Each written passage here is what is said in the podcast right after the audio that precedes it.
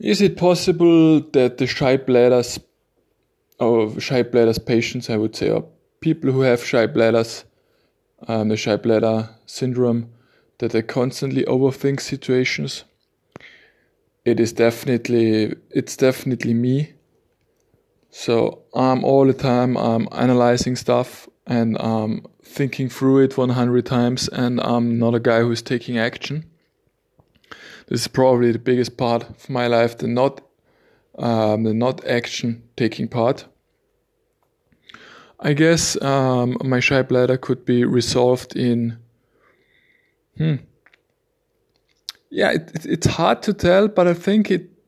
If if really my life would depend on it, I think I could do it in one day. To be honest, yeah, I really think it's possible in one day because like at any given moment you can change your life. And it's it's basically it's just the fear the fear of peeing. It's like um, i i caught myself often having all these these negative thoughts in my in my mind even even before approaching the toilet. Just like just all the thoughts about um, about the toilet are, are negative and so you have I have to change the whole subject. Make make the toilet not a make the toilet a pleasant experience instead of an unpleasant one. It's it's even it's it's also a behavioral change which I have to go through. That's for sure. But I think it all starts in the mind. It definitely does. So I think I have to get my mind straight because also like at the moment um, my my whole whole situation is yeah it's it's fucked up you can say. I'm doing i'm doing good and i'm doing bad at the same time. And probably more on the bad side. I don't want to get into the detail in in that kind of thing but basically it's it, it's just my characteristic like overthinking things. That's a huge part and i don't know how to resolve that right now in a in a way that which works for me. Maybe i have to trick myself into doing things.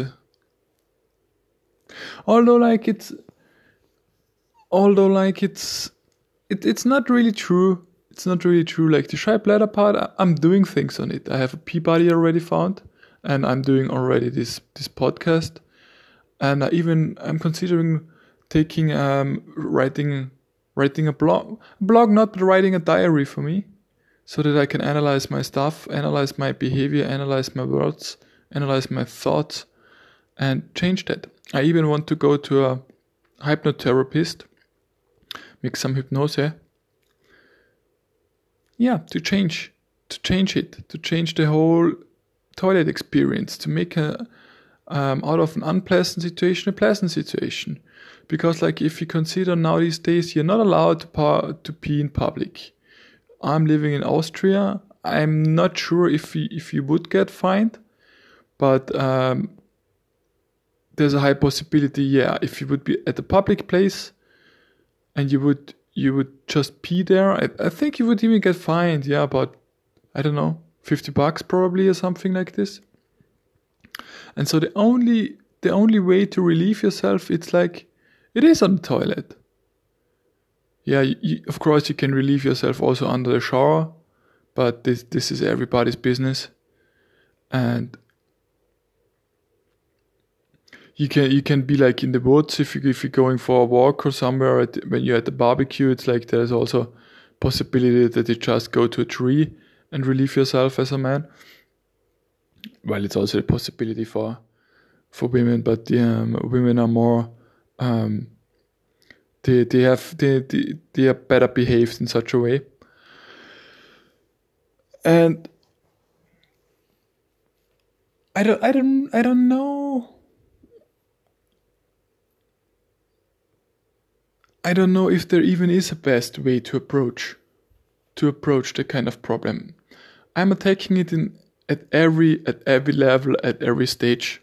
I was hanging up some pictures from some from from um, pissoirs at my toilet, and I was already feeling a little bit of tension. Not much, but I was a little, feeling a little bit of tension. And also with my pee buddy last time, we we both um, we both were in the toilet, just just being in the toilet, not not training or so. And I I felt I felt um I felt uncomfortable. It was it was not it was not uncomfortable that I have to leave, but it was something like so, okay, uh, it's an uncomfortable way. I was already experienced experienced that, and so I, I guess that was the next step. Just being with someone in the toilet. The toilet it's not the biggest one. It's uh, a, by the toilet I know it's in my it's my apartment. And yeah, just just keep the good work up, doing it daily, and try to to burn these walls down.